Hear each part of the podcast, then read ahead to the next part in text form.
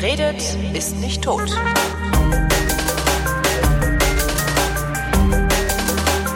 Willkommen zum Politikunterricht mit Thomas Brandt. Hallo Thomas. Hallo Holgi. Nachdem ich letztes Mal schon gedacht habe, wir würden einen Exkurs machen, machen wir diesmal aber wirklich einen Exkurs. Ja, wir exkursieren eigentlich weiter. Das letzte Mal war so der Exkurs in die Untiefen der Diskussionskultur. Mhm. Ähm, diesmal machen wir einen Exkurs aus der Politik hinaus in die Soziologie. Okay. Weil, Wohin genau? Nur erstmal in die Soziologie allgemein. Okay. Ähm, weil, Begründung, ne, muss ja auch begründen, warum wir wegfahren. Ähm, man kann über Politik gerade dann auch sachlich nicht reden, ohne zu wissen, wie die Gesellschaft aussieht. Und die Soziologie ist die Wissenschaft von der Gesellschaft. Also die Soziologie beschäftigt sich eigentlich mit der Frage, was machen menschliche Gruppen? Ja, Definition von Gruppen, mehr als eine Person. Okay. Das ist wichtig zu wissen. Also es gibt tatsächlich auch Soziologie, ähm, die sich halt mit Partnerschaft beschäftigt. Eine der schönsten Sachen, die mir da je untergekommen ist, ist Forschung zum Thema, wie ist es eigentlich mit jungen verliebten Pärchen? Und da gibt's dann, äh, gab es ein tolles soziologisches Buch, das heißt Familie wohin? Und da stand dann drin Konsensfiktion in kleinen Gruppen. Eieiei. Das war, klingt geil, ne? Und da ging es darum, man hat frisch verheiratete Pärchen befragt, wie denn der, die einzelnen Partner, also einzeln befragt, wie, wie sie denn einschätzen, dass der andere in für die Gesellschaft wich- wichtige Dinge, für die Beziehung wichtige Dinge ihre Meinung teilt. Ja. Und ähm, klar haben die dann alle gesagt, ja, mein Partner sieht das zu 80 Prozent so wie ich. Und dann haben sie es abgefragt. Hui. Ja. Danach sind dann Ehen geschieden worden, ne? Nee, das wahrscheinlich nicht. Ja, weil die Daten anonymisiert waren. Richtig. ähm, stellt sich aber raus, 50% Übereinstimmung tatsächlich, 45%, äh, äh, 40% äh, glaube ich, waren es, die tatsächlich eine Lüge leben. Die Schlussfolgerung der Autoren ist dann auch sehr interessant. Die Schlussfolgerung der Autoren ist das Gegenteil von dem, was man in Einsteiger-Ratgeberliteratur dazu findet.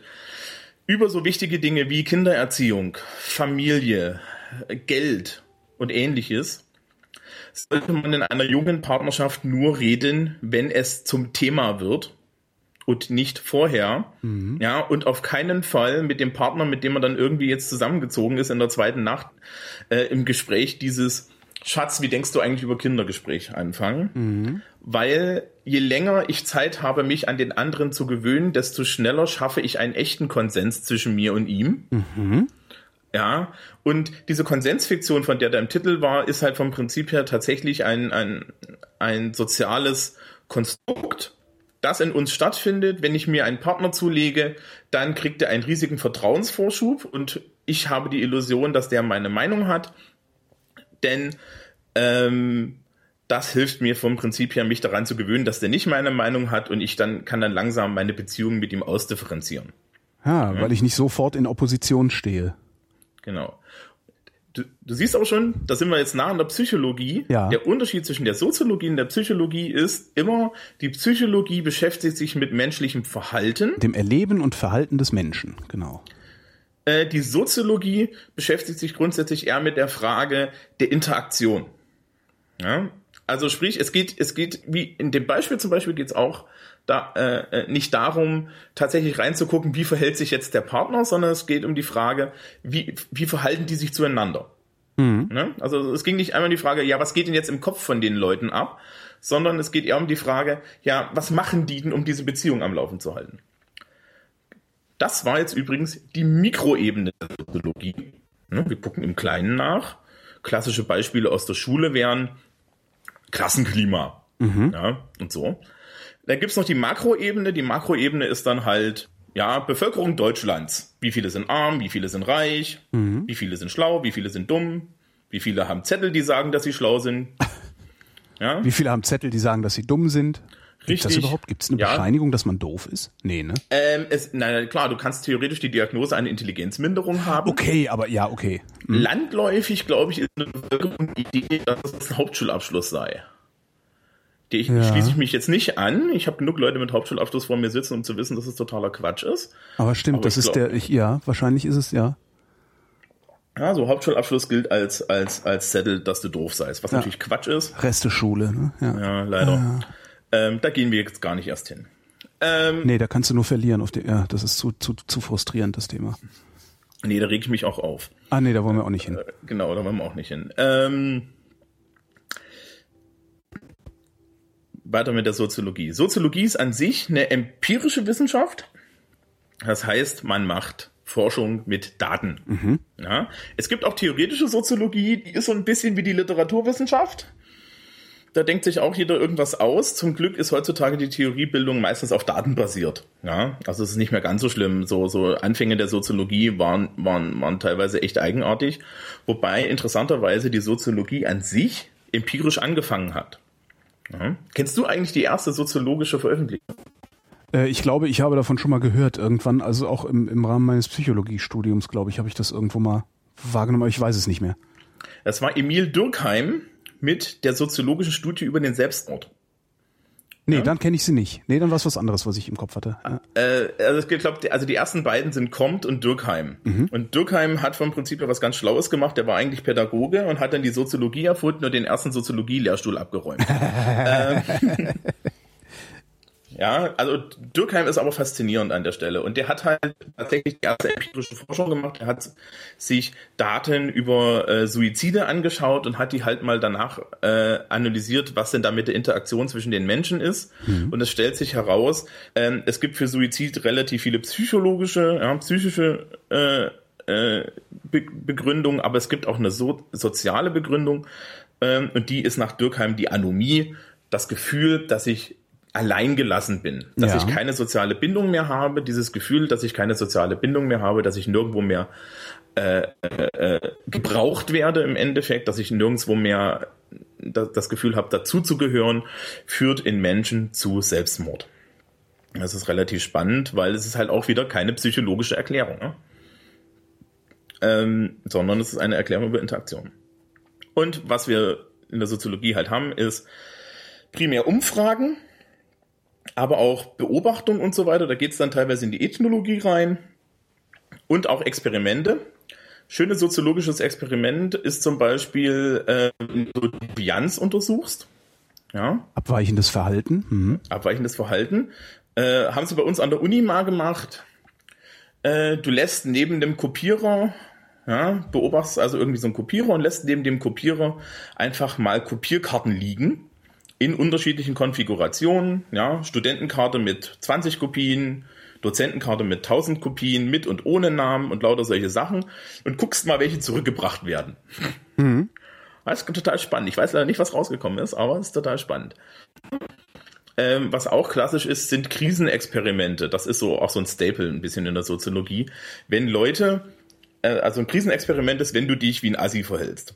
Und das mit Absicht, Ja. um zu gucken, ob es eine, äh, ob es irgendeine soziale Regel gibt in einem bestimmten Bereich. Und es gibt immer soziale Regeln. Und wenn ich diese sozialen Regeln mit Absicht breche, kannst du gucken, ja, welche Regeln dort eigentlich herrschen, weil die Leute dann auf eine bestimmte Art auf dich reagieren. Da gab es vor einiger Zeit ein schönes ähm, Experiment, äh, wo jemand tatsächlich mal hingegangen ist und seine CCTV-Aufzeichnung und seine Videokamera-Aufzeichnung alle tatsächlich sehen wollte. Ja. Ne? Das, ist, das ist etwas, was nicht von dir erwartet wird, dass du es tust. Habe ich auch mal gemacht. Ich stand mal im Mediamarkt und habe gedacht, die Kamera da oben über der Kasse, die sieht, wie ich meine PIN eingebe. Dann habe ich zur Verkäuferin, also zur Kassiererin gesagt, äh, sagen Sie mal die Kamera da oben. Wer sieht das denn eigentlich? Sie meinte, äh, da kann ich Ihnen gar nicht. Ähm, fragen Sie mal an der Info. Dann bin ich an die Info gegangen, habe gesagt, "Lass mal die Kamera da auf den Kasten. Wer, wer, wer guckt sich das eigentlich an? Was passiert da eigentlich mit den Aufnahmen? Äh, Moment. Ist total hektisch geworden, hat, hat irgendwo angerufen, dann kam irgendwie einer von hinten, so, aus, so, in, in, in nicht in Uniform, um mir zu, lang und breit zu erklären, was damit passiert und was gemacht wird. Und na, na, na, na. Ich habe dann nicht gesagt, dass ich das gerne sehen würde, weil das war mir dann doch zu anstrengend. Ja, Ja, aber das siehst du schon, du hast so mindestens eine Regel schon mal durchbrochen. genau. Ja, also du hast den Rasen betreten. Das ist zum Beispiel auch so eine schöne Regel, ne? Ähm, da gibt's in, in Großbritannien lustige Sachen. Ne? Äh, Ich stand vor, jetzt mit Schülern hinter Westminster Abbey und da gibt's so einen Park und da steht groß dran, Rasen betreten verboten. Auf dem Park spielte eine, eine, ein, eine Menge junger Menschen Fußball mit sehr viel Spaß. Und dann meinte unser Stadtführer, ja, die gehören zu der Privatschule da drüben, die dürfen. Ah. Ja, ja, ne? So. Ja, ähm, in Ordnung jetzt, ist das nicht, aber okay. Ja, um jetzt mal zu testen, ob das mit der Sozi ob, ob, ob, ob, das Verständnis von Soziologie angekommen ist. Ich bin ja Lehrer, wir müssen ja. das manchmal machen. Das okay, ich bin aufmerksam. Ähm, erklär mir doch mal, was ich alles am Thema Kaffee soziologisch erforschen könnte. Äh, äh, am Thema Kaffee? Kaffee. Äh, ja, ganz generell. Na, okay, Moden zum Beispiel, also was getrunken wird, was bevorzugt getrunken wird in den Läden. Also auf einmal gab es überall Latte Macchiato, obwohl das ein Kindergetränk eigentlich ist. Äh, du mhm. kannst untersuchen, was für Kaffee gekauft wird, also welche Bevölkerungsgruppen äh, welche Kaffeesorten kaufen und vielleicht sogar äh, welche Bevölkerungsgruppen Bio- oder Fairtrade-Kaffee bevorzugen. Ähm, du kannst untersuchen, wie Kaffee zubereitet wird, von wem ähm, ja, gruppenbezogenen Konsum des Kaffees, des Rohkaffees, gruppenbezogenen Konsum der Zubereitung des Kaffees, gruppenbezogene äh, gruppenbezogener, äh, gruppenbezogener Konsum, gruppenbezogene Zubereitung, gruppenbezogener Konsum des fertigen Getränks. Ja, so. da gibt's noch mehr. Das, das war jetzt alles eher so makrosoziologisch, ne? Okay, also mikrosoziologisch. Dann kommen wir mikrosoziologisch. Hm. Äh, wie verhalte ich mich in verschiedenen Kaffeehäusern. Ja. Wäre sowas. Das ist ja nicht das Verhalten des Menschen, also da geht es ja nicht um mein Mind, sondern da geht es ja doch um, um Regeln, die in verschiedenen Läden herrschen. Also bei Starbucks bin ich halt anders drauf als äh, bei Havelka in Wien zum Beispiel. Mhm. Ähm, hm. Generell, der, der Ritus des Kaffeetrinkens. Ach so, ja, stimmt. Ja, das ist rituelles Handeln. Stimmt. Ich habe, wenn ich mich mit jemandem. Ja klar. Ach, ich bin ja doof. Ich fühle mich gerade so wie so ein Schüler, der ganz hinten sitzt und so tut, als hätte er es gewusst und sich mit der Hand auf die Stirn schlägt. So, ah. Ach Gott, also ich glaube das ja immer, wenn das die Leute machen. Ähm, ja, kennst du das? Wenn du dich mit jemandem treffen willst am Nachmittag, was sagst du zu dem? Geh mal einen Kaffee trinken. Ich sag meistens, geh mal ein Eis essen, damit ich nicht Kaffee trinken sage. Und weil ich gern Eis esse.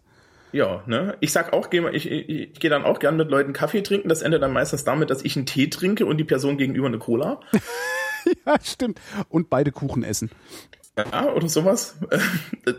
Aber es ist drin, ne? Also ja. äh, du hast, du hast halt auch diese Ebene.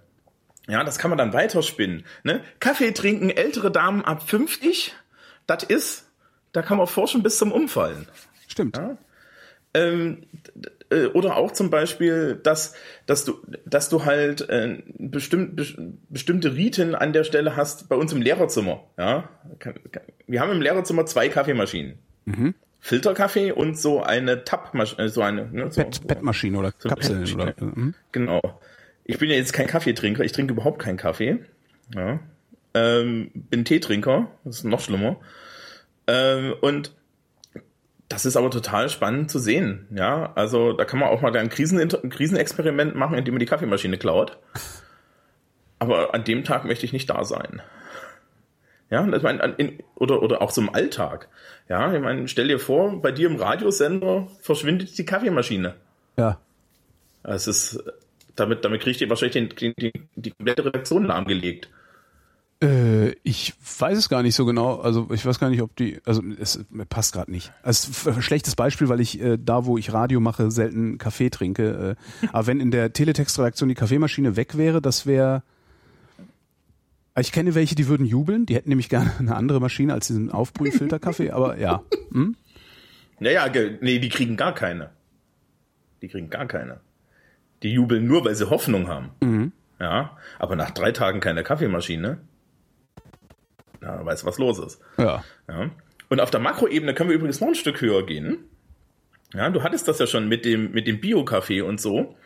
Ich kann mich theoretisch sogar mit der Frage beschäftigen, inwiefern der Öko-Backlash, den wir derzeit in Deutschland erleben, also die Tatsache, dass alle Leute derzeit so wahnsinnig ja, auf vegan und sonst was sind, mhm. direkt ähm, einen direkten Zusammenhang hat mit dem Wohlstand von Bauern in den Anden. Also sprich, dass immer mehr Leute Fairtrade-Kaffee kaufen. Was tut das denn auf der anderen Seite der Welt, wo theoretisch die Kohle ankommen sollte? Ja. Ne? Und das ist auch soziologische Forschung. Das Beispiel ist total toll. ja. Ja. Mehr kann ich eigentlich über Soziologie nicht erzählen. Äh, man merkt das schon, mir macht das riesig viel Spaß, weil ähm, man. Weil es ein Fass ohne Boden ist. Ja, das auch. Und weil aus meiner Sicht das viel, viel spannender ist als. Ähm, jetzt, jetzt hauen mich gleich die Psychologen, aber äh, spannend Psychologie, weil Psychologie sich sehr oft dann in, in, in, in so einem, in, in so einem ja doch sehr abstrakten Bild und sehr sehr biologistischen Bild teilweise nenne ich das immer. Andere nennen das C.G. Jung. ähm, ja, ich bin ja, ich, ich habe ja nichts, nichts so ausufernd, äh, mit, mit nichts mich so ausufernd beschäftigt wie mit der Psychologie. Ich finde die immer noch wesentlich schöner als die Soziologie. Ähm, das Problem ist halt, dass du beim Erleben und Verhalten des Menschen darauf angewiesen bist, dass der Mensch überhaupt erstmal in der Lage ist, dir sein Erleben zu schildern. Das Verhalten kannst du ja sehen. Also da kannst du ja wirklich so eine Reizreaktionsverknüpfung machen. Aber das Erleben des Menschen, das ist halt ein sehr individuelles Ding. Und darum ist es eigentlich auch gar nicht wirklich verallgemeinerbar, auch wenn die Psychoanalyse es immer wieder versucht. Ähm, es ist schwierig. Ich kann das verstehen, dass Soziologen sagen, dass sie das geiler finden, weil das halt tatsächlich empirisch ist. Ja, naja, also äh, wenn ich jetzt spitz wäre, würde ich sagen, man muss auch immer bedenken, die, die Psychologie, auch die empirische Psychologie, äh, ist eigentlich nichts weiter als die Star Darstellung des Verhaltens von äh, äh, übermäßig gebildeten jungen Leuten, die sich in der Universität befinden, in einem Alter zwischen 20 und 25 Jahren denn der Rest wird kaum geforscht oder kann kaum geforscht werden. Der Rest werden. wird kaum beforscht, genau. Ja. Also ähm, ich, ich mache mich gerade unbeliebt. aber, sehr, aber auf eine sehr lustige Art und Weise, wie ich finde, weil hat ja ist ja ist ja was dran. Also ähm, also klar, es gibt jede Menge, es gibt jede Menge äh, tolle psychologische Forschung und wir kommen auch noch zur Psychologie. Also Psychologie hat natürlich mit dem Politikunterricht wieder was zu tun. Ja, und wenn, wenn wir uns an die letzte Sendung erinnern mit der Kommunikation oder so, da zitiere ich eigentlich die ganze Zeit Psychologen. Mhm. Das ist eigentlich Psychologie und Pädagogik, was wir dort gemacht haben. Ja. Also ist auch ist sicherlich schwierig, dann letztendlich irgendwo dann im, im Felde, sag ich mal, äh, die Psychologie von der Soziologie oder die Soziologie von der Psychologie abzugrenzen, weil du irgendwann, also das, insbesondere das Verhalten des Menschen ist ja selten losgelöst von einem, aus, aus einem soziologischen Kontext. Du verhältst dich ja auch immer in Bezug zu anderen Individuen und in dem Moment, wo das passiert und du beide Individuen oder alle Individuen, in, zu denen du in Bezug gesetzt bist, dir anguckst, bist du ja schon wieder bei der Soziologie ist, glaube ich, ein bisschen kompliziert, da überhaupt zu trennen. Ja, na klar. Deswegen gibt's ja auch sowas wie die Sozialpsychologie mhm. und ähm, das hat alles, das, das hat alles seine äh, Berechtigung und für, für jetzt auch mal so aus der Lehrerperspektive gesprochen, ja, ohne Psychologie werden wir aufgeschmissen heutzutage, mhm. weil du musst halt ein gewisses Gefühl dafür haben, wie die Leute ticken. Ja. Und einer der tollsten Ratschläge, die ich je bekommen habe, jetzt, ist der von meiner Schulpsychologin in der Ausbildung im Referendariat gewesen, die gesagt hat, wissen Sie, wenn Sie in so einer Klassensituation sind, Sie haben das Gefühl, hier geht was ganz gewaltig schief, gehen Sie mental einen Schritt zurück und gucken Sie mal neutral drauf und stellen sich die Frage, was ist denn da schiefgegangen? Und das ist tatsächlich dann wieder Psychologie. Und ohne, ohne diesen Tipp hätte es mich wahrscheinlich schon zwei oder dreimal komplett zerschossen in der Schule. Mhm. Ja, einfach wirklich diese, diese, diese, diese Geistesgegenwart zu haben, zu sagen, okay, äh, was ist denn hier jetzt eigentlich das Problem? Und äh, das ist auch was, was glaube ich noch zu wenig angekommen ist. Also wird nicht immer ernst genommen. Leider. Aber das war's zum Thema Soziologie. Was machen wir in der nächsten Ausgabe? Äh, wir gehen in die Anwendung, die für uns spannend ist, nämlich wir gehen in die Sozialstruktur. Ja, also wie ist denn unser Land so, unsere Gesellschaft aufgebaut? Thomas, ich danke dir.